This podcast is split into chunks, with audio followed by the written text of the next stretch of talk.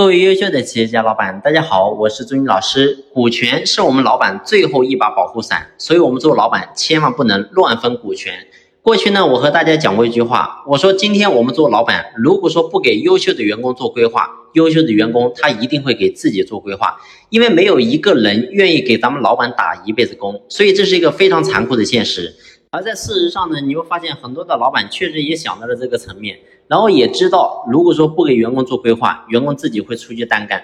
但是呢，你会发现你们所分的股份却是瞎分的。很多人呢，基本上是没有任何的考核标准，直接一上来就给他多少股份，然后呢，也没有任何的约定，最后你会发现导致很多的问题出来。所以我想告诉大家是，股权是我们做老板最后一把保护伞。如果说今天我们非常简单轻易的就把股权给分出去了，你会发现我们要收回来就会变得非常困难。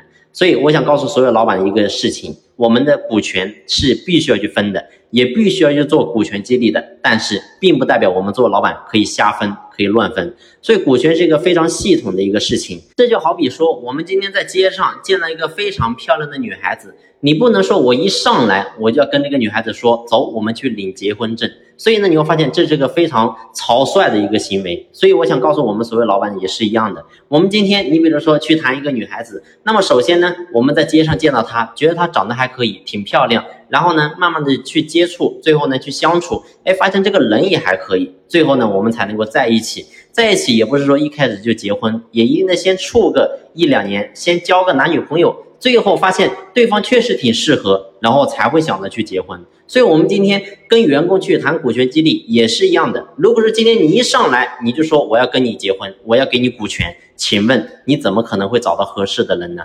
所以，我想告诉大家是股权激励千万不要着急，这是一个非常系统的工程。那么呢，如果说你在股权方面，然后呢也想去操作，但是确实不知道怎么样去做的话，可以随时联系朱老师。朱老师联系方式呢，在专辑的简介上有介绍。这一期呢，我们先聊到这里，感谢你的用心聆听，谢谢。